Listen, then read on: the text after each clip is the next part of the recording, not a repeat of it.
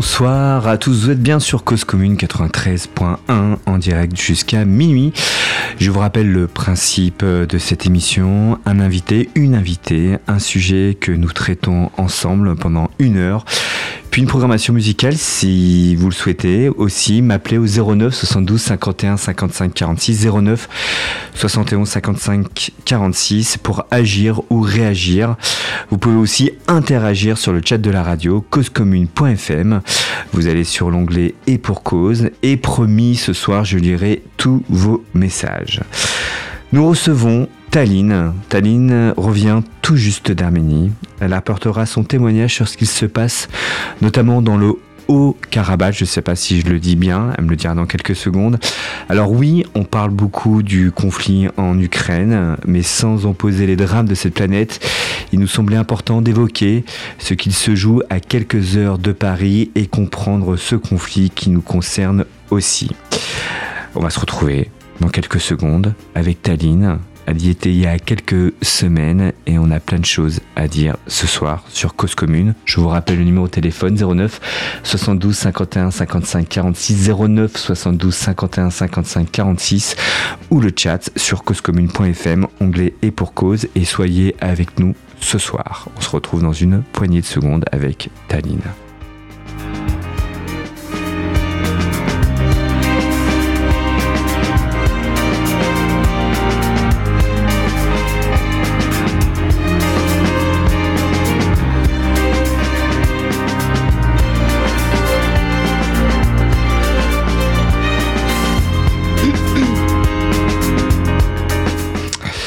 Et nous sommes bien en direct et je suis content de vous retrouver en ce lundi soir. Et oui, c'est le début de la semaine, tout va bien, il pleut, il fait froid, mais on a quand même un peu le moral. La guerre de 2020 au Haut-Karabakh, aussi appelée Seconde guerre euh, du Haut-Karabakh, opération Point d'acier 13 ou guerre des 44 jours, est un conflit post-soviétique opposant la République autoproclamée du Haut Karabakh, je ne sais pas si je le dis bien, j'ai pas Karabakh. Euh, Karabakh, voilà, aussi appelé Artsakh, c'est bien ça Artsakh. Voilà, j'ai pas du tout l'accent soutenu par l'Arménie à l'Azerbaïdjan soutenu par la Turquie pour le contrôle du Haut-Karabakh, donc un État majoritairement peuplé d'Arméniens, mais non reconnu par la communauté internationale depuis sa déclaration d'indépendance de l'Azerbaïdjan en 1914. Euh, Après plusieurs... Euh, oui. Je, bon, ben je, te, je sais, c'est ce que j'ai. Après plusieurs mois de montée, j'essaie d'expliquer un petit peu et mettre le contexte. Après plusieurs mois de montée des tensions ponctuées d'escarmouches le long de la frontière, l'Azerbaïdjan déclenche le 27 septembre 2020 plusieurs assauts terrestres d'envergure contre le Haut-Kabara, provoquant la mobilisation générale et l'instauration de la loi martiale dans ces pays. Après 13 jours de combat, le 10 octobre, une médiation russe permet aux deux parties de s'entendre sur un cessez-le-feu est-ce qu'il y a bien eu cessez de feu Ça, tu nous le diras. Euh, et une reprise des négociations. Les hostilités reprennent cependant peu après, le 18 octobre, grâce à une médiation du groupe Minsk, c'est bien ça. Le groupe de Minsk. Voilà, de groupe de Minsk. Un second essai pour une mise en place d'un cessez-le-feu est lancé sans succès. Un troisième cessez-le-feu humanitaire négocié par les États-Unis en débutant le 26 octobre échoue également. Le 9 novembre, après la prise de Chouchi, Chouchi. Voilà, Chouchi. Capitale historique du Haut-Karabakh par l'armée azerbaïdjanaise, le Premier ministre arménien accepte de signer un accord de fin des hostilités sous l'égide de la Russie qui entre en vigueur le 10 novembre. Celui-ci est qualifié de capitulation par le président azerbaïdjanais Ilham Aliyev. Bon, j'essaye de, de, voilà de de de, de, poser un peu le contexte, mais c'est pas évident. Taline, tu es avec nous ce soir. Bonsoir. Bonsoir. Bienvenue dans les studios de Cause Commune. en effet, tu as sorti un ouvrage. Euh, tu n'es pas seul euh, avec euh, Gilles Bader, c'est bien ça, photographe. Le jardin noir des résistances. 44 jours de guerre dans le Haut-Karabakh. Alors, il me semble important de te recevoir ce soir. On s'est croisé il y a quelques jours là dans les locaux de Cause Commune et tu venais juste de rentrer euh, d'Arménie et j'ai le souvenir, euh, tu étais encore, comment dire, ému, tremblante. tu étais là, assise et tu nous disais, ben ce que j'ai vu, c'est insoutenable. Alors c'est vrai, je le disais en introduction, on parle beaucoup d'Ukraine, on parle beaucoup d'autres conflits, mais très peu euh, de ce qui se passe euh, en Arménie. Et puis on est très lié avec les Arméniens parce qu'on a une grosse euh, communauté arménienne qui vit, je crois que c'est plus de 600 000 euh, en France. Mais on a le sentiment que bah, on a peu d'images, on en parle très peu, ça fait pas la une de l'actualité.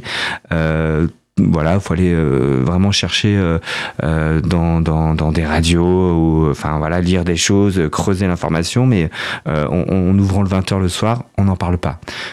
Qu'est-ce qui se passe aujourd'hui là en 2023 On dit qu'il y a un cessez-le-feu, on dit que ça s'est calmé. Est-ce le cas?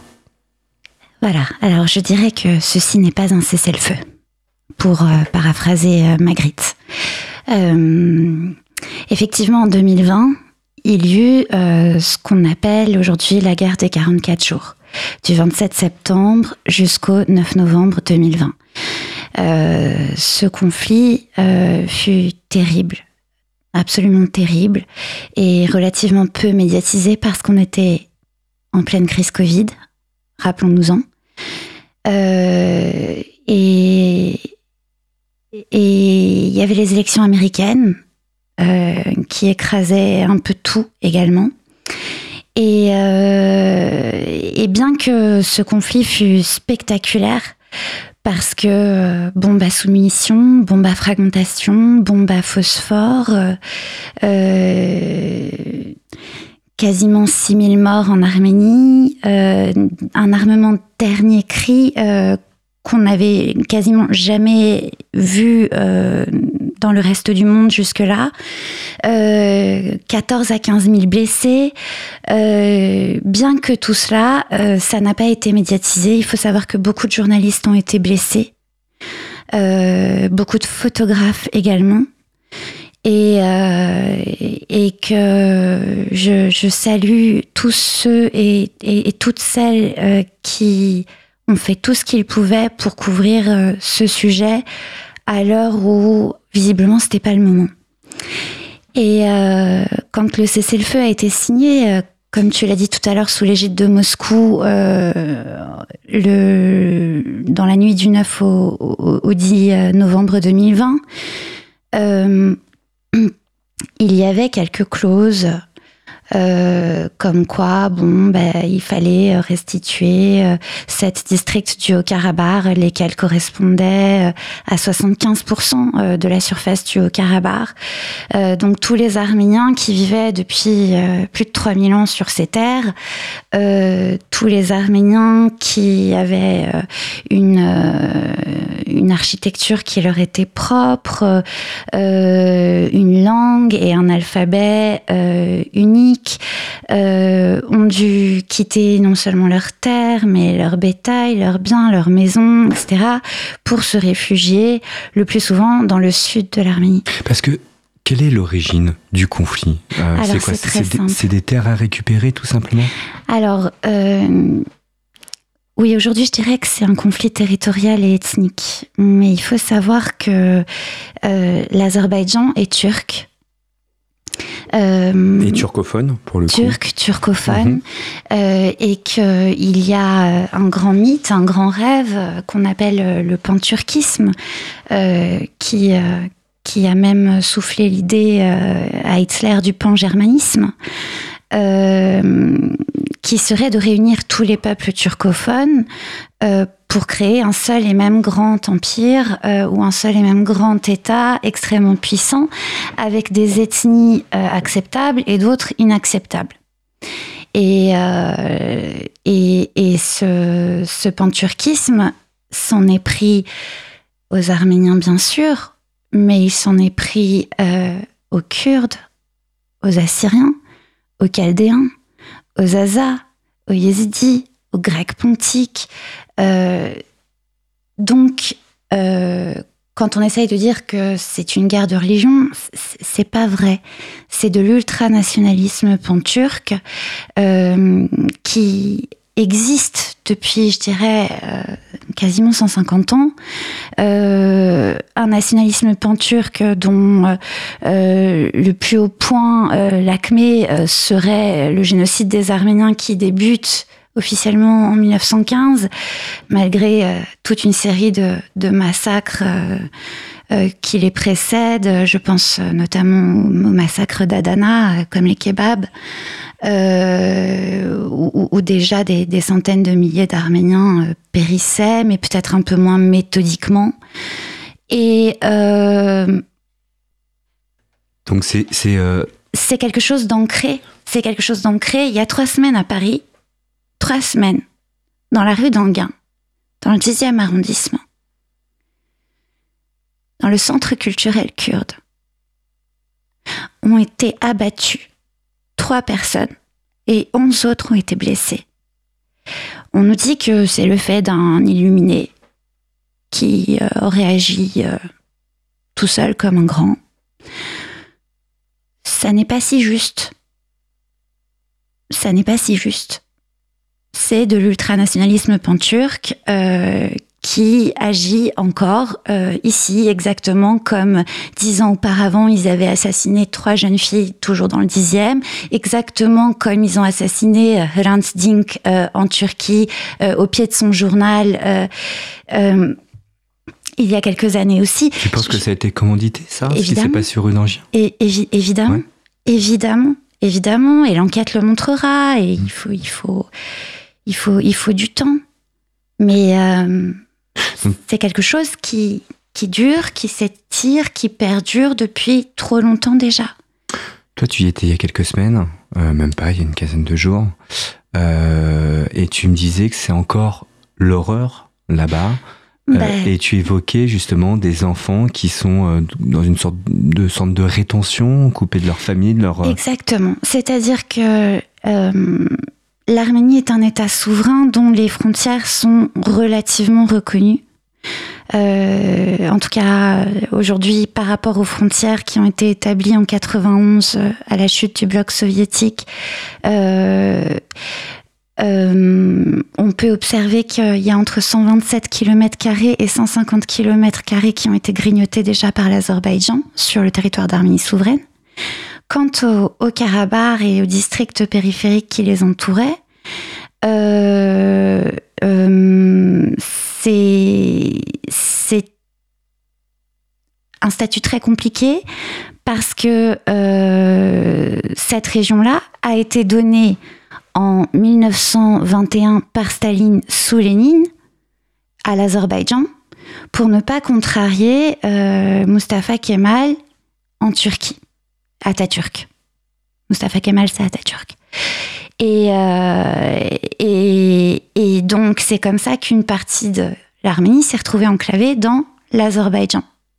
Il lui a, il a donné euh, également le Nakhichevan de l'autre côté à l'Azerbaïdjan. Sauf que c'était l'URSS. Donc c'était un petit peu moins... Euh, un petit peu moins grave que quand l'URSS a explosé. Parce qu'au moment où l'URSS explose, il y a des montées de nationalisme, de toutes parts. Autant chez les Arméniens que chez les Azerbaïdjanais. Mais le nationalisme arménien, il va se solder par euh, des séries de manifestations euh, pour la liberté des peuples à disposer d'eux-mêmes, alors que le nationalisme azerbaïdjanais, il va se solder par des séries de pogroms. Donc qu'est-ce qui se passe? 1988, au début de la perestroïka, pogrom de Sumgait. Euh, beaucoup de morts hein, à Sumgait, des charniers terribles. Les pogroms continuent, continuent, continuent. Euh, finalement, en 92, euh, va se créer une sorte d'armée d'autodéfense du Haut-Karabakh. Et cette armée, progressivement, va être soutenue par euh, l'Arménie dite souveraine, mais qui est une toute jeune république. Et puis, ils sortent de l'URSS. Les Azerbaïdjanais, les Arméniens, ils ont même les, les mêmes costumes, les mêmes... les mêmes... comment je pourrais dire les les mêmes vêtements pour se battre et combattre. Et à ce moment-là, euh, les Arméniens maîtrisent euh, plus ou moins euh, militairement le conflit. Et s'opère un cessez-le-feu. Et ce cessez-le-feu va relativement durer, même s'il sera violé à plusieurs reprises, notamment en 2016. mais l'Azerbaïdjan va préparer évidemment sa vengeance pendant 30 ans. Sauf que l'Azerbaïdjan est allié à la Turquie. Erdogan et, Aliyev clament très souvent une nation, deux États. Quasiment ein Reich, ein Volk. Et, euh, la Turquie fait partie de l'OTAN. La Turquie est une grande puissance. Euh, militairement, euh, elle est remarquable. On a pu le constater en Syrie. et voilà comment, en 2020, euh, on se retrouve avec une, Arménie qui fait partie euh, des, pays les plus pauvres au monde. Alors, on n'a plus de chiffres officiels depuis 2013, mais euh, à l'époque, quand, j'étais petite, il y avait la liste des PMA, pays les moins avancés, et puis le 21e pays le plus pauvre, c'était l'Arménie. Donc euh, l'Arménie déjà n'était pas très riche. En plus, euh, pendant plus de, 20 ans, euh, le gouvernement arménien a été, en tout cas, la, politique arménienne a été confisquée par, par des, des oligarques, des mafieux, euh, qui étaient les sbires euh, de, la Russie mafieuse. Donc, euh, ils ont pillé les caisses de l'État. Et il y avait une armée qui n'avait rien. Et donc, d'une part, les Arméniens combattaient avec quasiment rien, hein, des, des, vieilles kalash euh, des années 70, et d'autre part, euh, l'Azerbaïdjan combattait avec euh, des drones Bayraktar TB2, dernier cri, des, des bombes à fragmentation, des bombes à soumission et même des bombes à phosphore. Tu lui disais des utilisations d'armes interdites? Exactement. par la Convention internationale, assez horrible. et d'ailleurs, dont ton bouquin, il y a des photos qui, euh, qui sont euh, dramatiques. Oui, bravo à Gilles Bader euh, d'avoir pu photographier ça, effectivement. Des blessés avec des armes chimiques, je ne sais pas si on peut le dire comme ça. Oui, c'est ça, le phosphore, c'est chimique. C'est parfaitement interdit. Et, et, voilà. Et comment se positionne la France aujourd'hui? Euh, L'État français, euh, on a l'impression qu'il se mouille pas trop, ils ne disent rien. Euh, c'est quoi? C'est la peur de la Turquie? C'est les relations, voilà, qui sont un peu aussi compliquées avec la Turquie? On n'ose pas être ingérant dans cette situation. Est-ce que la France doit être ingérante d'ailleurs? Est-ce qu'il faut faire quelque chose? Qu'est-ce qu'on peut faire? Qu'est-ce que l'Occident peut faire? Alors oui, la France, l'Europe, l'Occident doit être ingérant. Euh, là, ça me semble indispensable. Et euh, je tiens à dire que au moment où nous nous parlons, euh, les Arméniens du Haut-Karabakh sont totalement enclavés parce que le corridor de la Chine a été barré par l'Azerbaïdjan. la Russie, qui devait assurer la sécurité de ce corridor, ne le fait pas et laisse euh, visiblement l'Azerbaïdjan barrer ce corridor. Et donc, 120 euh, 000 personnes, dont 30 000 enfants, sont parfaitement enclavés sans rien du tout et condamnés à mourir. C'est ce qu'on appelle du nettoyage ethnique propre. Donc euh, il fait moins 10, on coupe le gaz, l'électricité, ils crèvent de froid. Karabakh, ça veut dire jardin noir. On raconte que Dieu a créé la terre en six jours et que le septième jour, il a jeté des cailloux dans cette zone. Ça veut dire que rien ne pousse. Enfin, un peu. Mais très vite, on se heurte à la géologie. Et euh, de toute manière, voilà, ces vivres s'épuisent. Ça fait 36 jours de blocus. 36 jours. 36 jours que les enfants vont pas à l'école. 36 jours qu'ils manquent de soins. Donc tous ceux qui attendent leur chimiothérapie, leurs antibiotiques ou autres n'ont rien.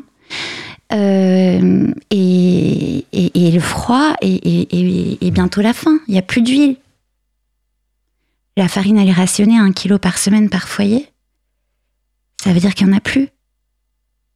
Et on n'a pas le droit de survoler l'espace aérien dit azerbaïdjanais. Il n'y a pas de couloir humanitaire terrestre. Bon, bah, c'est extrêmement grave. Donc, euh, tu voulais me donner rendez-vous la semaine prochaine. Je t'ai gentiment répondu que la semaine prochaine, je hmm. je sais pas, s'il sera encore temps. Déplacement de 100 000 Arméniens Oui, pendant la guerre. Pendant la guerre, des exécutés, des ah. torturés, des mutilés. Hier soir encore, on a reçu des, des vidéos absolument atroces. Atroces. C'est-à-dire que euh, le mode opératoire de l'Azerbaïdjan, euh, c'est de piloter des armes de loin et puis de faire intervenir des mercenaires djihadistes. Euh, qui, pour 200 dollars, coupent des têtes, des langues, arrachent les yeux des orbites, coupent des doigts, coupent des jambes, prennent le tout en photo, en vidéo, envoient ces vidéos aux proches, euh, parfois même depuis le téléphone euh, de la personne qu'ils viennent de violer et découper en petits morceaux. Euh, et, et, voilà, ces crimes de guerre sont désormais de notoriété publique. Vous pouvez vous pouvez vous-même consulter toutes ces vidéos sur Twitter. Voilà. Qui paye cette guerre? Qui fournit les armes? Euh, Les armes à l'Azerbaïdjan, c'est euh, la Turquie, euh, Israël. et il y a. On raconte que le phosphore viendrait d'Ukraine, mais on n'a pas encore réussi à vérifier l'information. Il y a des journalistes sur place aujourd'hui malgré tout, des journalistes français, euh, occidentaux, euh, je sais pas comment on peut les appeler, mais est-ce que, comme je le disais en introduction, on, a du mal à relater tout ce qui se passe aujourd'hui, et ce témoignage est assez fort là ce soir. Euh, c'est faire, tu disais, c'est très compliqué. Euh, d'y aller parce qu'on peut être blessé facilement, on n'est pas du tout protégé, mais on a l'impression qu'il y a qu'il y a une rétention là. Enfin, on ne sait pas tout ça, très peu. On a très peu de témoignages de ce qui se passe là-bas. Alors, euh, d'abord, effectivement, il n'y a que la presse écrite euh, et puis parfois quelques, quelques émissions radio, mais euh, relativement confidentielles, qui ont bien voulu s'emparer du sujet. Effectivement, la télé, on n'en parle pas sur, sur les grandes chaînes d'infos, aux heures de pointe, on n'en parle pas. Je me l'explique aujourd'hui parce que parce qu'un blocus euh, c'est pas spectaculaire. Un blocus, on ne voit pas grand chose à part une route barrée. Euh, à part une route barrée, des coupures de courant, on voit pas grand chose. Et à l'heure où en Ukraine il y a des explosions tous les jours, euh, je, comprends que on vive dans, le monde de l'image et que que l'image écrasante prenne le dessus sur tout. Euh, dans la presse écrite, euh, il y a eu quelques, organes de presse qui ont vraiment fait un travail euh, extrêmement sérieux. Et je, pense que les Arméniens ont, beaucoup souffert. C'est une phrase que je vais, je vais reprendre à Charb. d'avoir été aimés par des cons. C'est-à-dire que euh, quand, euh, quand l'extrême droite euh, veut instrumentaliser les Arméniens de France euh, euh, en faisant semblant de verser une larme sur les chrétiens d'Orient, et bien derrière, on a l'impression que soutenir l'Arménie, c'est soutenir l'extrême droite, mais, mais euh, c'est complètement faux. Les Arméniens ne méritent pas d'être soutenus parce qu'ils sont chrétiens ou parce qu'ils seraient autre chose. Les Arméniens ont le droit d'exister parce qu'ils sont un peuple comme euh, n'importe quel autre et, qu'ils sont des hommes et, c'est la raison pour laquelle ils doivent rester en vie. Et puis je sais même pas ce que ça veut dire euh, euh, un peuple chrétien après 70 ans de, de, de, soviétisme. Qu'est-ce que ça veut dire on n'a jamais dit qu'il fallait sauver les Ukrainiens parce qu'ils étaient chrétiens. C'est, c'est, je, ne comprends pas pourquoi on, s'exprime comme ça. Effectivement, les Arméniens sont le premier État chrétien officiel. En 301 après Jésus-Christ, euh, ils adoptent euh, officiellement le christianisme et euh, ils sont reconnus pour avoir ériger une architecture en termes de complexe monastique, d'église, de cathédrale, relativement singulière et remarquable. Mais Aujourd'hui, euh, c'est purement territorial euh, et, ethnique, euh, de même que l'ultranationalisme pan-turc ne supporte aucune autre minorité que celle qu'il considère comme justement turque.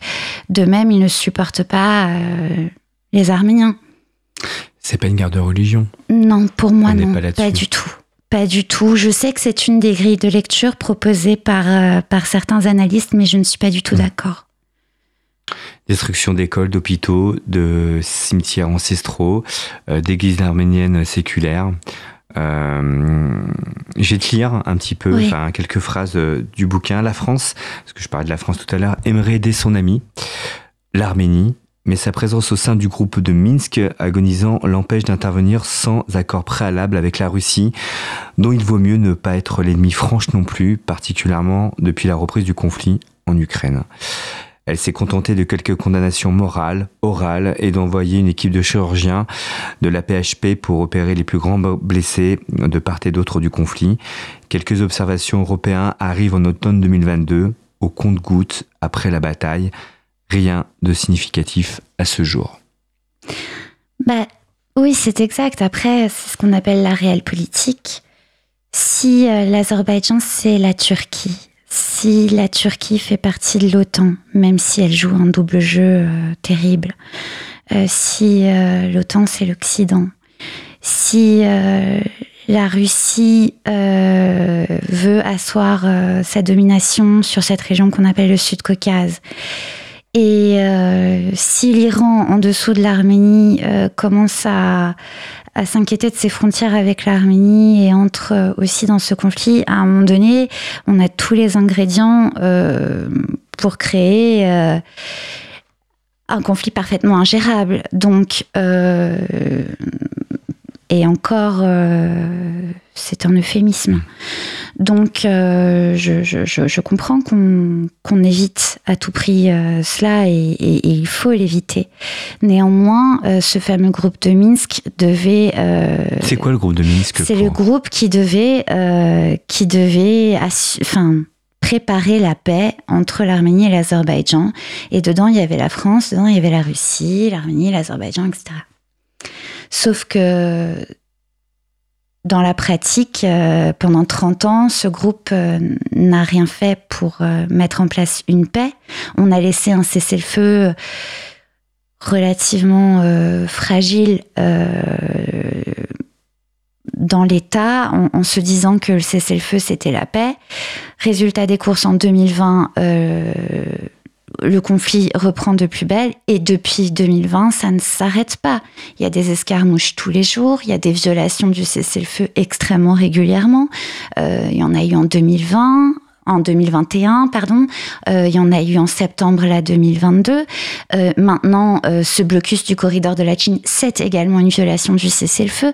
Donc, à un moment donné, quand la violation est, plus fréquente que, que le respect du cessez-le-feu, je ne sais pas si le cessez-le-feu est opérant. En tout cas, il est illusoire. Ce n'est plus se battre, mais se débattre en attendant que la Russie, l'Iran ou l'Occident soulèvent un petit doigt qu'ils ne tendront très vraisemblablement pas aux Arméniens qui ne sont pas dupes.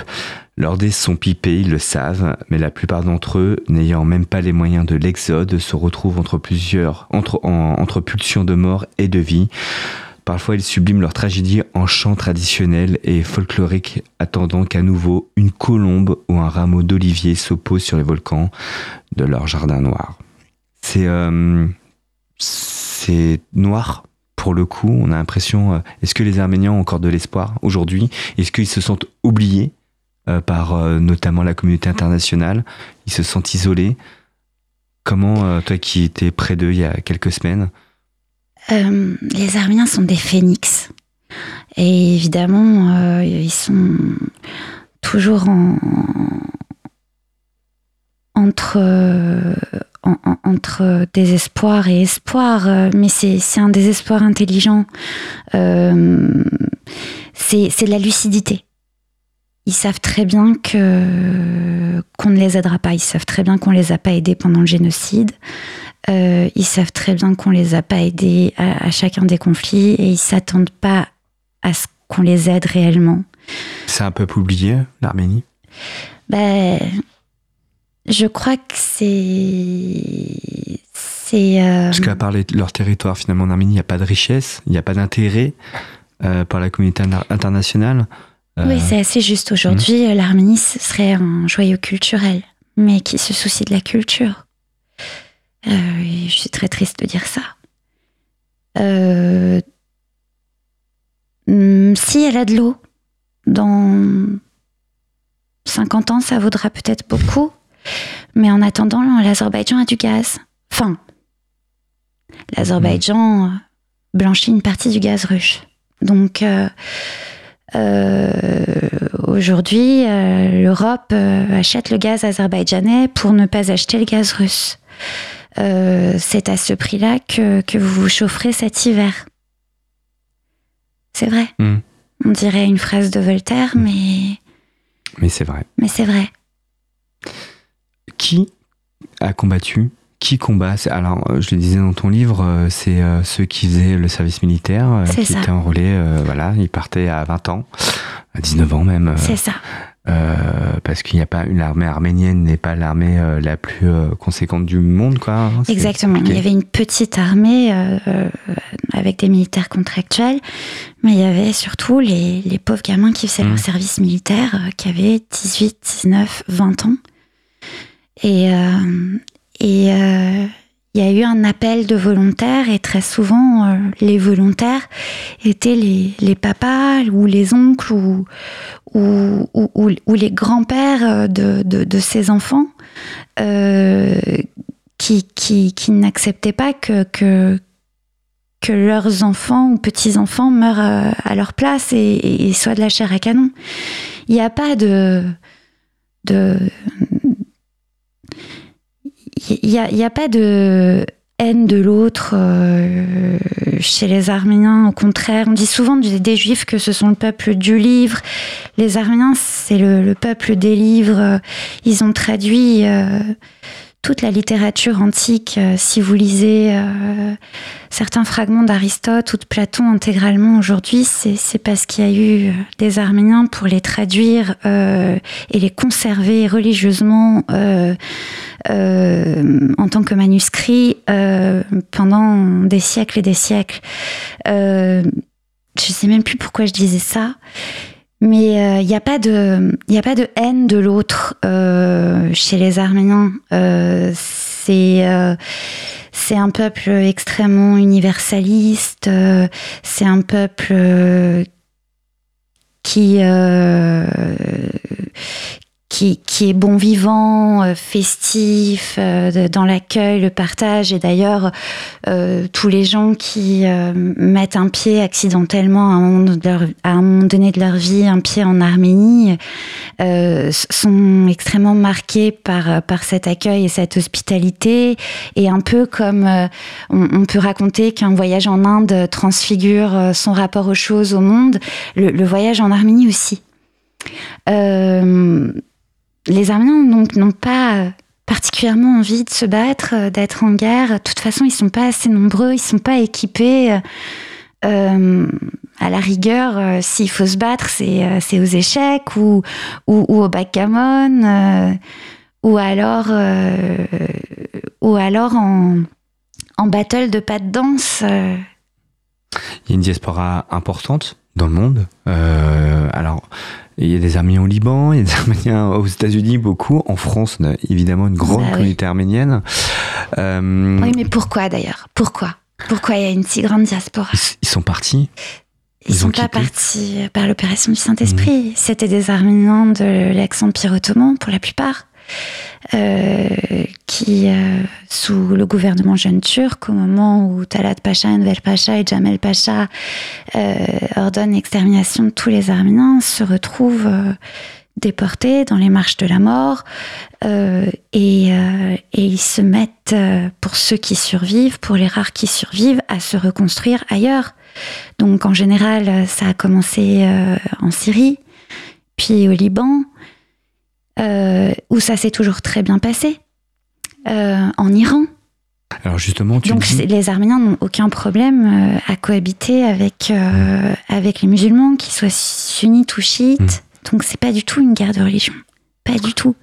En revanche, euh, ceux qui ont pu euh, ont pris le bateau par la Méditerranée pour arriver d'abord à Marseille.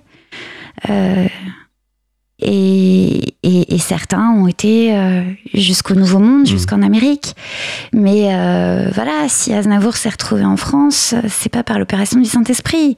C'est euh, c'est parce que il, il, il, est le fils de déportés euh, qui n'ont pas eu d'autre choix. C'était des, des, des, gens qui sont arrivés en France en étant apatrides et dans d'autres pays d'Europe euh, ou, ou, aux États-Unis. Voilà. Et ils ont mis une, deux, trois générations à, à, se reconstruire. Il y a une phrase étonnante dans ton livre, hein, c'est enfin dans le livre que tu nous proposes, et je rappelle le titre euh, Le Jardin Noir des Résistances, 44 jours de guerre dans le Haut-Karabakh. Mmh. L'espoir se tourne vers l'Iran.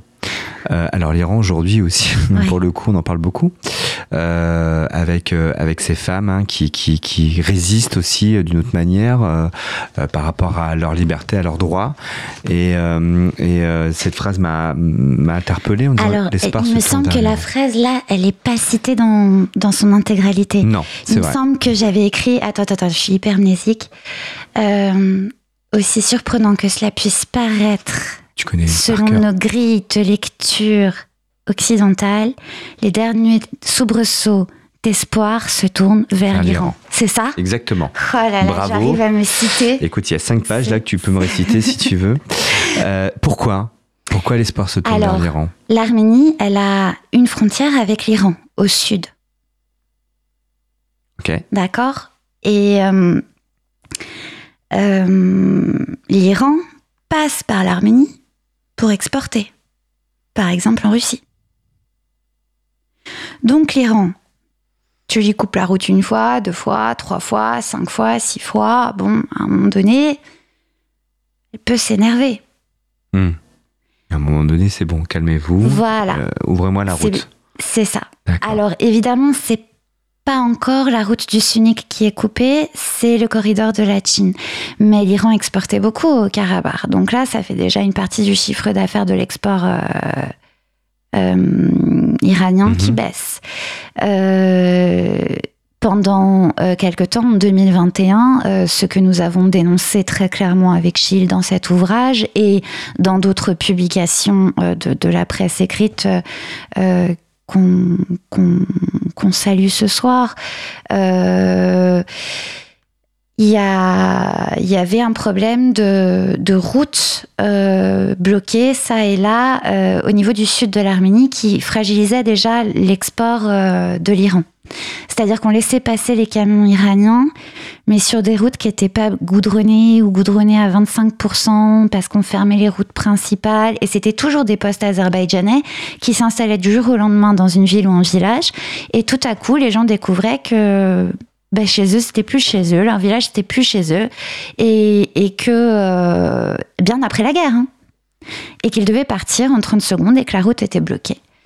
Donc euh, l'Iran, on ne sait pas trop ce qu'elle a dans le ventre. On sait qu'elle s'arme, on ne sait pas exactement ce qu'elle a. Euh, et il y en a beaucoup qui demandent à voir. Oui, c'est un peu secret. C'est un peu secret. Et, euh, et en tout cas, je... elle pourrait faire peur, ou en tout cas pourrait rentrer en négociation plus facilement avec la Turquie pour dire bon, on arrête un tout petit peu là euh, vos, vos, conflits et euh, ça serait bien que vous nous laissiez passer. Alors, ce qui est dommage, c'est c'est pas pour un intérêt, c'est pas pour une une solidarité euh, non, humaniste, c'est un intérêt un intérêt économique quoi. Exactement. On va mar marquer une petite pause musicale, hein, on va reprendre un petit peu notre souffle. Je redonne le numéro 09 72 51 55 46 si vous êtes d'origine arménienne et que vous souhaitez intervenir. Pourquoi pas euh, ou pas que Surtout pas si vous n'êtes pas d'origine arménienne. Mais si il vous... faut intervenir et poser tout, toutes les questions. Tout le monde peut intervenir euh, aussi euh, sur l'antenne de Cause Commune 09 72 51 55 46. Si vous souhaitez aussi m'envoyer des, des, petits messages sur le chat, causecommune.fm, vous allez sur le bouton chat et pour cause et euh, je lirai vos questions à l'antenne. Alors Là, c'est ton émission ce soir. Est-ce que tu as un titre euh, que, que, tu souhaites, que tu aimes bien, qu'on pourrait passer là? Mm. Alors, euh, vu que le Haut-Karabakh, euh, qu'on appelle Artsakh en arménien, est sous blocus depuis 36 jours et peut-être 37, je ne sais pas quelle heure il est, j'aimerais qu'on passe le morceau Artsakh de Ara Kevorkian. Très bien, alors tu vas me... Alors, je vais le taper. Me, A, te l'épeler. A, R. Ouais. T, S, A, K, H. Et d'accord. Et c'est Ara Kevorkian, un, voilà. nom bien connu, Kevorkian. J'en connais pas mal des potes qui s'appellent Kevorkian. Euh, on se retrouve tout de suite sur l'antenne de Cause Commune. Merci. On est bien en direct 93.1.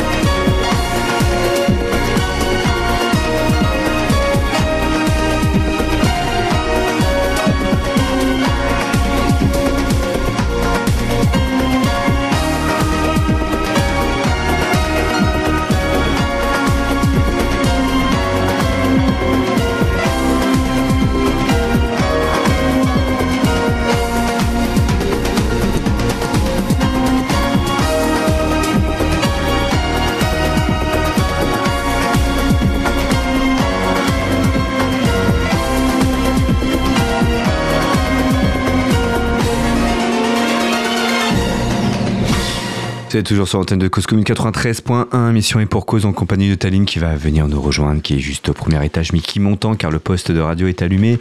Elle va revenir. Euh, Taline qui est allée euh, sur le terrain en Arménie et notamment euh, au, Karabakh où il se passe, se passe un drame et on en parle peu souvent ici en France. Et bon, elle est en face de moi, elle m'a entendu.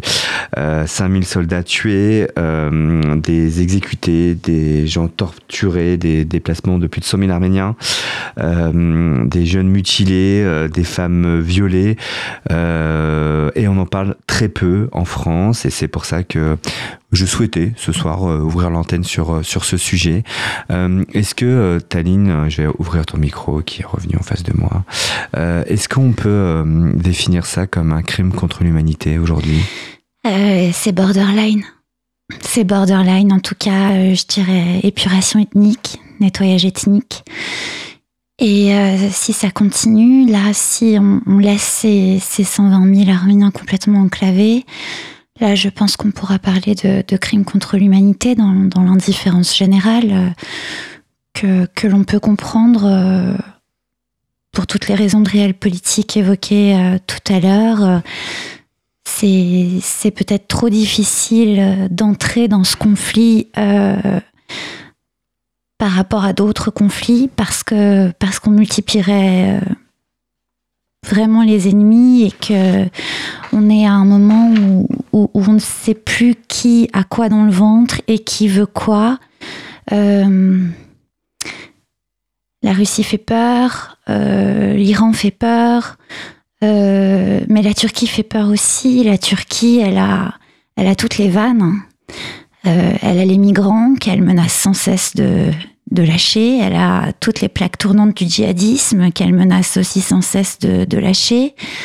Euh, elle, est, elle extrêmement puissante. Erdogan, euh, au fur et à mesure de ses mandats, apparaît comme étant de plus en plus fou, alors que paradoxalement, quand, Erdogan est arrivé au pouvoir euh, il y a plus de 20 ans, on, aurait pu imaginer euh, que ça serait mieux que ce qu'on avait connu jusque-là en Turquie parce que parce que on savait que le kémalisme ou l'héritage kémaliste, euh, avec tout ce que ça avait de beau euh, dans son modèle d'État-nation européen, euh, c'est-à-dire laïcité, ouverture d'esprit, etc., etc. Puis avec la volonté de s'ouvrir sur l'Europe aussi. Ça, ça, cachait, ça cachait quand même un ultranationalisme extrêmement inquiétant. Et euh, quand il y a eu ce, parti euh, d'islam modéré qui arrivait, euh, beaucoup, beaucoup ont pensé que, peut-être ça serait enfin une possibilité pour les Arméniens, pour les Kurdes, pour les Assyriens, pour les Azas, pour les Yézidis, pour les Grecs, de, pouvoir vivre en paix. Et finalement, Erdogan a eu besoin des voix des ultranationalistes et donc de séduire les ultranationalistes euh, pour, euh, pour rester au pouvoir. Et, depuis plus de, de, de 15 ans maintenant, euh, ou, ou, 17, euh, sa politique à, à l'égard des, des, des minorités est extrêmement extrêmement inquiétante. Et la Turquie a une bien plus grande diaspora que, que, les Arméniens ou les Kurdes. Et euh, les réseaux euh, de groupuscules ultranationalistes turcs euh, sont tentaculaires en Europe. Et, et très puissants. Et puis, à peine à peine on en dit soin que, que, l'autre renaît et, ils, sont, ils sont forts. Et ils savent comment assassiner vite fait, bien fait, euh, euh, échapper aux enquêtes, échapper aux condamnations. Euh, bon, c'est. Mais dès qu'on utilise des armes interdites, des armes chimiques, on est, on, c'est un crime. Enfin, en tout cas, on c'est un crime de guerre. c'est un, crime de guerre. on peut, se retourner contre, contre, contre ce pays. Enfin, il y a avoir des plaintes. très belles de l'AE, ça existe. sauf que ces conventions collectives il faut qu'elle soit signée par les États. Et il y en a très peu qui ont signé ces conventions collectives. Donc finalement, je sais pas, si la France et la Suisse ont signé ces conventions collectives contre les armes interdites, il n'en reste pas moins que la Turquie, l'Azerbaïdjan ne les a pas signés. L'Arménie non plus ne les a pas signés. Hmm. Bon, après, elle n'a pas vraiment les moyens de, de, s'offrir euh, des bombes à phosphore, mais, mais euh, voilà. Hmm. On a vraiment le sentiment que c'est un pays quand même isolé, que personne ne peut les aider. Euh, voilà, on disait que l'Iran peut faire peut-être quelque chose, mais par intérêt économique. On a depuis toujours l'impression que ce pays est complètement isolé. Alors à une époque c'était l'Union soviétique, donc il faisait partie d'un grand groupe. Et puis euh, dès qu'il y a eu les indépendances, euh, bah, les choses ont changé et on a l'impression que c'est un peuple, un pays bah, qui n'a pas d'intérêt pour pour le monde. Oui, c'est le sentiment que j'ai. Alors. Oui et non, parce que parce qu'il y, y, a une grande fascination aussi pour les Arméniens, la résilience arménienne et, et la culture arménienne. Hmm. Euh, mais, euh, mais on n'ira pas. Enfin, on fera rien. À part, euh, alors je disais tout à l'heure, il y a je pense qu'il y a quelque chose qu'on peut faire, c'est envoyer des casques bleus. C'est pas le cas aujourd'hui. Non, ce n'est pas, le cas. peut-être que peut-être qu'envoyer des armes, c'est un tantinet plus compliqué Quoique ça a été possible pour l'Ukraine, donc ça devrait pouvoir l'être pour les Arméniens. Euh, Mais comment réagirait Erdogan si on fait ça? Ça serait. Euh, euh, mal. Mal. C'est clair. Mal. Hmm. Oui, on, essaye que les tensions s'apaisent. Hein. Peut-être que la Russie aussi réagirait mal parce qu'elle dirait bah, attendez, c'est moi qui contrôle la région. Hmm. La Russie aime bien foutre le bordel pour faire semblant de régler derrière ou voilà. Hmm. C'est mais euh, d'ailleurs, euh, ce qui arrive aux Arméniens, c'est un petit peu, euh, un petit peu du même ordre que ce qui est arrivé aux Géorgiens ou de ce qui arrive aux Ukrainiens. C'est-à-dire qu'il y a eu des velléités démocratiques en Arménie, il y a eu une révolution de velours en, en 2017, si je ne m'abuse. Euh, et, voilà, quand, euh, la démocratie euh, s'est bien installée en Arménie et que elle s'est mise à faire un peu de gringue à l'Occident, ben, la Russie a boudé et, et elle, a, elle a fait comprendre à la Turquie et à l'Azerbaïdjan que la voie était libre s'ils avaient envie d'attaquer. Et donc après, ils ont choisi le bon moment et ils l'ont fait. Elle a réglé les comptes toute seule, la Russie avec la Géorgie, et elle a réglé ses comptes toute seule avec l'Ukraine. Et puis pour l'Arménie, euh, elle avait la possibilité de faire faire le boulot par d'autres. Et aujourd'hui, on se retrouve exactement euh, comme, euh, comme il y a un siècle avec une population arménienne qui est prise entre les taux de trois empires l'empire turc, l'empire russe, l'empire perse. Crois-moi, toute ma vie, je me souviendrai de l'odeur. J'entre dans plusieurs chambres avec des gars qui avaient plus de jambes, plus de bras. Il y en avait qui, qui avaient ni les bras ni les jambes. C'était horrible. Parfois, ils me souriaient, contents d'être en vie. Euh, voilà, c'est des témoignages euh, qui sont rapportés dans, dans, cet ouvrage. ça, c'est le témoignage de Michael Ratchigian, euh, qui est mon ami, qui est mon fixeur. Hmm. Oui, ça, c'était pendant la guerre des 44 jours. Euh, euh, il me semble que c'est à l'hôpital de, de Yerebouni, euh, celui qui a accueilli le, plus grand nombre de blessés. Et, et oui, oui, le, témoignage de, de Miko dans, dans, dans, ce livre, il est, il est stupéfiant. Il est poignant, ouais. Et, et, celui de Lévon Khachadrian aussi, qui est un chirurgien chirurgien cardiaque, euh, euh, qui opère en général à Georges Pompidou.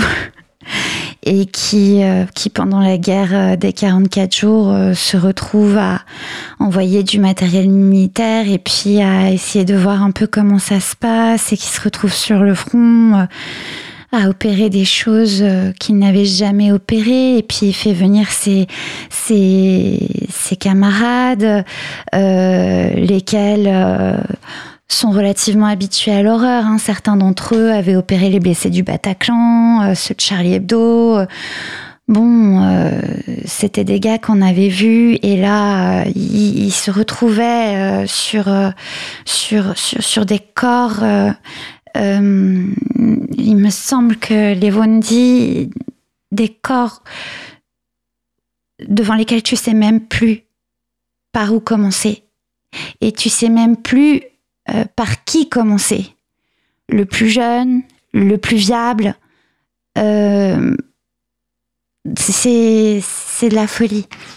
Ce qui m'a marqué de manière indélébile, c'est le bruit, les bruits des bombardements, les bruits des drones qui tournent sur la tête, le bruit inlassable des bombardements et aussi une image qu'on a, une photo qu'on a, c'est les bombes à fragmentation qu'on a retrouvées dans les champs, dans la ville et dans les écoles avec des petits rubans rouges dessus, les cassetas, on appelle ça casseta, c'est une arme israélienne ou certainement russe. Bombe à fragmentation, c'est comme une petite boule et autour de ça, il y a un ruban rouge pour que les enfants croient que c'est des bonbons. Ça, ça, ça m'a marqué et ça m'a montré la méchanceté humaine. Alors, euh, une bombe à fragmentation, une bombe à submission, c'est un gros gros tube dans lequel il y a 104 bombes, euh, lesquelles vont exploser en parapluie. Et, et en théorie, quand les munitions tombent au sol, arrive l'explosion le tube va retomber quelque part et il peut lui aussi causer euh, de sérieux dommages. Mais si jamais les sous-munitions n'explosent pas, elles deviennent des mines anti-chars, des mines anti-personnel, et donc si quelqu'un marche ou roule à côté, ça explose. Et si jamais ça n'explosait toujours pas, quand on tire sur le ruban, eh bien voilà, hmm. ça explose encore. Ce qui veut dire que euh, c'est l'antifrappe chirurgicale. Euh, tout le monde est blessé, personne n'est épargné. Et c'est une des spécificités de la guerre des 44 jours. C'est-à-dire que euh, vraiment, ce sont des, femmes, des enfants, des, bergers, des, des bêtes des, champs entiers qui ont été brûlés par ce phosphore, euh, blessés par ces bombes à fragmentation, par ces bombes à sous-munitions. Donc dans cet ouvrage, il y a aussi beaucoup de photos. C'est un livre de photos. Il y a bien sûr un peu de texte et, j'ai lu quelques passages. Euh, on voit euh, on voit l'horreur, mais on voit aussi la vie. On voit encore euh, des gens euh, sourire malgré tout. Euh, euh, voilà, des, alors il y a des images qui sont qui sont parfois insoutenables. Hein. voilà, il y a des cadavres. on voit très bien la force des armes qui sont utilisées, mais on voit on voit c'est on voit l'humain quand même et on voit malgré tout l'espoir alors, il y en a qui sont dépités. On voit des écoles complètement euh, ravagées. Euh, on imagine la vie d'avant. Euh, avec des écoles colorées, on se disait certainement des enfants qui, qui, qui, jouent dans le coin. Euh, et puis euh, voilà, il y a aussi des, des, des images dans les hôpitaux euh, qui, qui, qui, soignent, des gens qui soignent. mais j'ai été frappé par le sourire de beaucoup de gens, malgré tout. Oui. Et euh, je ne sais pas si je me trompe, et, euh, mais. mais euh, c'est le peuple du rire et du sourire. On voit même des enfants jouer. Hein. Oui, oui, oui. oui. Personne ne se plaint jamais. Personne. À la rigueur, c'est plus difficile pour, pour, pour, ceux qui ne sont plus sur place et qui, qui s'inquiètent pour les autres. Eux sourient moins. Mais mais les Arméniens, non, se sont jamais laissés abattre et ils se laisseront jamais abattre. Euh, je vais vous raconter un truc. Euh, là, dernièrement, j'étais euh, donc en Arménie, jusque sur le corridor de la Chine, jusque, devant le blocus, euh, avec Olivier Taïeb, un, un réalisateur de documentaires. Euh, on est allé tourner la, première partie euh, d'un film que je pense être important, dont nous sommes les auteurs. Et euh, à un moment donné, on se retrouve au sommet de Roustoup, un des monts les plus élevés d'Arménie. Et on, partage un repas avec avec un bataillon. Je sais plus si je dois dire d'anciens combattants ou de futurs combattants. Tellement la menace de la reprise du conflit est, forte. Et parmi eux, il y en avait un, il s'appelait Artyom. Euh, alors lui, après la guerre, il devait euh, ramasser les cadavres euh, dans les forêts. Et, et pendant des semaines et des mois, il a ramassé les cadavres, les bouts de cadavres pour les restituer aux parents endeuillés. Puis il a marché sur une mine. Et évidemment, il a perdu sa jambe droite. Et le gouvernement arménien propose une prothèse pour tous les mutilés de guerre. Sauf que ce même gouvernement lui a expliqué que ah bah ouais bah, t'as été blessé après le cessez-le-feu donc t'es pas un mutilé de guerre. Donc euh, un peu dur quand même. Même pas droit à une prothèse. Et puis, puis il pourra jamais se l'acheter sa prothèse parce qu'il faut savoir que le, salaire moyen en Arménie c'est entre 180 et 300 dollars par foyer. Donc il euh, n'y a pas de sécu. Inutile de vous dire qu'il aura jamais de prothèse. Et, euh, puis, il y avait euh, pendant ce repas des musiciens, parce que les Arméniens jouent tout le temps de la musique et chantent et dansent. Et donc, euh, la, clarinette, euh, le zourna, euh, l'accordéon se mettent à souffler. le dehol, l'instrument à, percussion, se met à battre le rythme. Et tout à coup, ce, ce mec unijambiste se lève sans sa prothèse. Il saute à cloche-pied devant moi et il m'invite à danser avec une dignité, une classe et euh, une joie que, que j'avais jamais vue de toute ma vie. Et euh, ça a été euh, un, un, des instants les plus, les plus vivants de mon existence. Euh, et peut-être même une de mes danses les plus érotiques, je sais pas. Voilà. On va bientôt euh, arriver à la fin de cette émission. Est-ce qu'il y a des euh, regroupements aujourd'hui en France par rapport à ça, des manifestations des, Tout à fait. Il y en a une demain à 18h30 à l'Assemblée nationale. D'accord. Devant l'Assemblée nationale. Devant l'Assemblée nationale, justement, pour mmh. Exiger la levée du blocus euh, azerbaïdjanais euh, sur le Haut-Karabakh. À quelle heure? À 18h30. 18h30. Donc demain, mardi à 18h30. Qu'est-ce qu'on peut faire, nous, les Français, là, avec tout ça? En parler, peut-être déjà? Oui, en parler, poser des questions, s'y intéresser, euh, lire la presse écrite.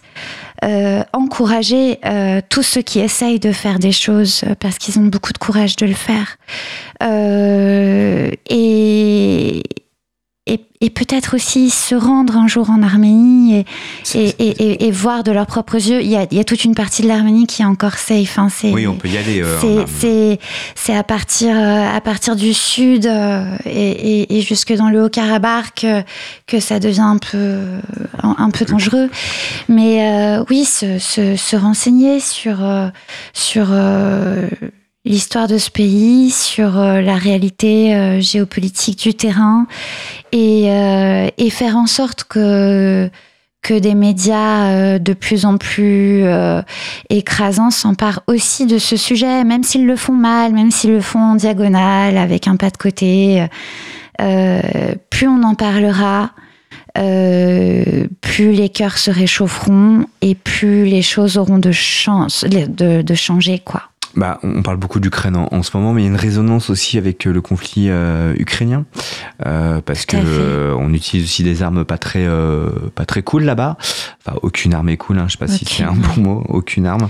mais c'est vrai que c'est une activité qui écrase tout, mais il y a ça qui se passe à, quelques heures de Paris. C'était important d'en oui, parler. Oui, mais l'Ukraine, ça va faire un peu moins d'un an, alors que là, ça fait déjà deux ans, et, demi que ça a commencé en Arménie. Hmm. Et, et, et c'est pas l'Ukraine qui a tout écrasé. Euh, L'Ukraine est venue s'ajouter à ça. Hmm.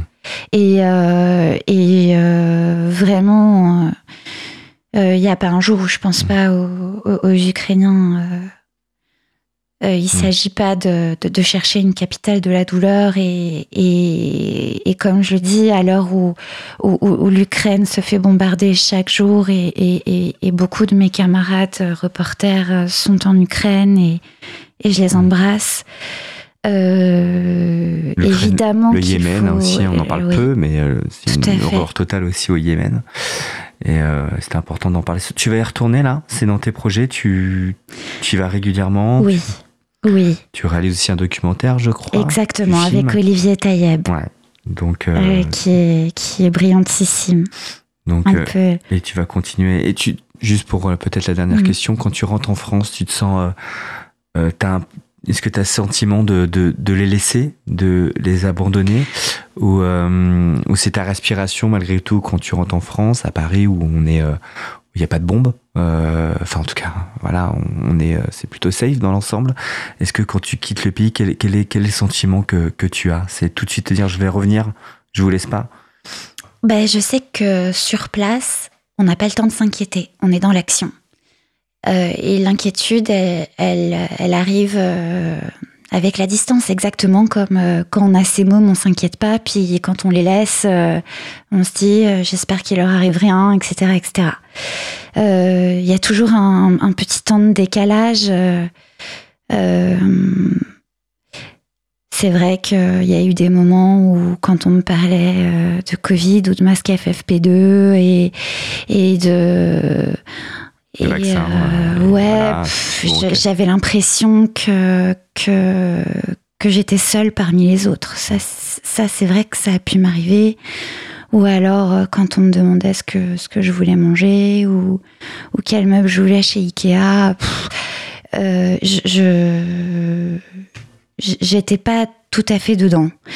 Euh, mais euh, mais euh, après, voilà, c'est ça, c'est une toute petite phase de transition qui dure euh, quelques jours et, et très vite, euh, euh on se réhabitue à, à son, son, quotidien un petit peu minable, ou en tout cas plan-plan. Mmh. et très vite, on reparvient à se noyer dans un verre d'eau plan-plan.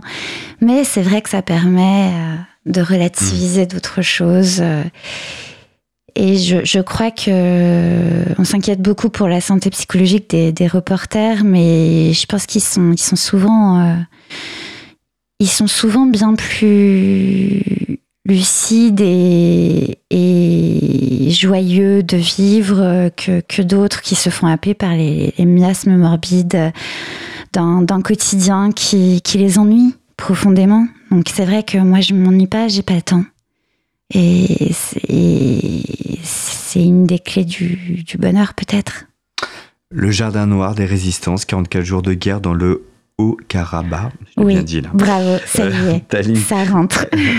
euh, Mais c'était un des problèmes aussi de ce conflit quand tu peux pas dire Artsar, quand tu peux pas dire au Karabakh, quand tu peux pas dire, euh, euh, ce, sont que des mots compliqués. Après, effectivement, l'oreille, elle finit par s'habituer. Aujourd'hui, on sait tous dire euh, Kiev, Kharkiv, on sait le dire. Mm.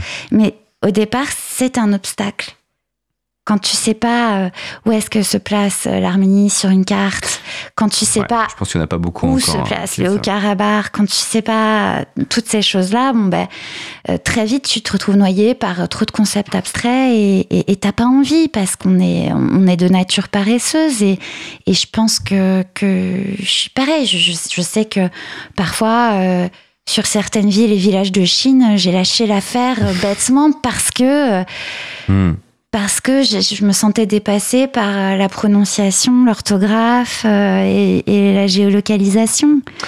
Et c'est dommage parce que il y a des choses à savoir, à, dire. C'est sûr. Taline Cortian et Gilles Bader qui est rentré aussi. Il est en France actuellement. Alors Gilles Bader, il est à Marseille. J'espère qu'il peut nous entendre depuis Marseille. Ah bah causecommune.fm, c'est pas sur la FM mais sur euh, sur internet. Bon, tu quand on lui enverra le podcast. D'accord, on lui enverra le podcast. Et, où on peut trouver ton livre du coup? Alors mon livre, vous pouvez le trouver euh, sur le site du Pictorium. Alors vas-y. Euh, vous pouvez le trouver malheureusement sur Amazon. Il y a eu quelques librairies à Marseille et, et à Paris, euh, qui ont bien voulu euh, accueillir notre livre en dépôt-vente. Il était aussi au Centre culturel kurde. Euh, Et on a quelques exemplaires ici à Cause Commune. Il y a quelques exemplaires à Cause Commune. Il y a quelques exemplaires dans les rédacs. On a un site, Jardin Noir des Résistances, où il y a toute la liste de, des, endroits où il se trouve. Euh, et quoi qu'il en soit, voilà, il reste commandable et, et on, on, prépare euh, une suite. Euh, mmh. euh, à tout cela parce que parce que depuis il y a eu le blocus parce que depuis on a des choses à étoffer étayer et, et j'espère aussi que dans dans quelques mois quand le documentaire que je prépare avec euh, Olivier Tailleb qui, lui, le réalise, euh, qui risque de s'appeler... Euh, non, je peux pas dire le nom. Ah, pourquoi? Comme ça, on a une excuse. Non, il, va, il va, se fâcher, il va se bah, fâcher contre moi. Bah, c'est bien, nous, on aime bien les scoops. Bon, à découvrir en tout cas. Mais voilà, on reviendra en parler à ce moment-là. Et, et là, peut-être que par l'image, C'est plus accessible. Et tu sais ce qu'on peut faire le jour où tu retourneras en Arménie, euh, dans pas très longtemps certainement, on pourrait faire un direct là-bas et, ah, et échanger aussi et avoir des témoignages des, gens qui ont vécu ça. On peut quand même s'appeler, je pense que la ligne fonctionne. Je pourrais, je pourrais traduire ah bah voilà, ça peut être. Euh, on avait fait ça avec l'Ukraine. On avait quelqu'un qui, qui, était à Kiev et qui vivait pas mal de choses. Absolument. Et ça peut être euh, notre prochain rendez-vous. Bien sûr. Merci, Merci beaucoup, Taline. Demain, peut-être qu'on te retrouve devant l'Assemblée nationale. Exactement. Alors peut-être que si vous souhaitez euh, bah, te, te, rejoindre, tout bêtement. Tout à fait, devant l'Assemblée nationale. Elle sera habillée en noir avec un, le journal Le Monde dans les bras. Comme ça, vous pourrez la reconnaître. Merci beaucoup, Taline. Vous êtes toujours à très bientôt et, et bon courage. Merci de ton témoignage. Vous êtes toujours sur Cause Commune 93.1. Une bonne pause musicale et puis je vous retrouve juste après euh, pour continuer nos échanges tout au long de la nuit, en tout cas jusqu'à minuit. Une bonne programmation musicale pour vous accompagner dans votre sommeil ou dans votre insomnie. Puis si vous souhaitez passer à l'antenne au 09 72 51 55 46, réagir sur l'émission ou parler de tout autre sujet, vous êtes évidemment les bienvenus. C'est du direct, c'est Cause Commune et on se retrouve juste après.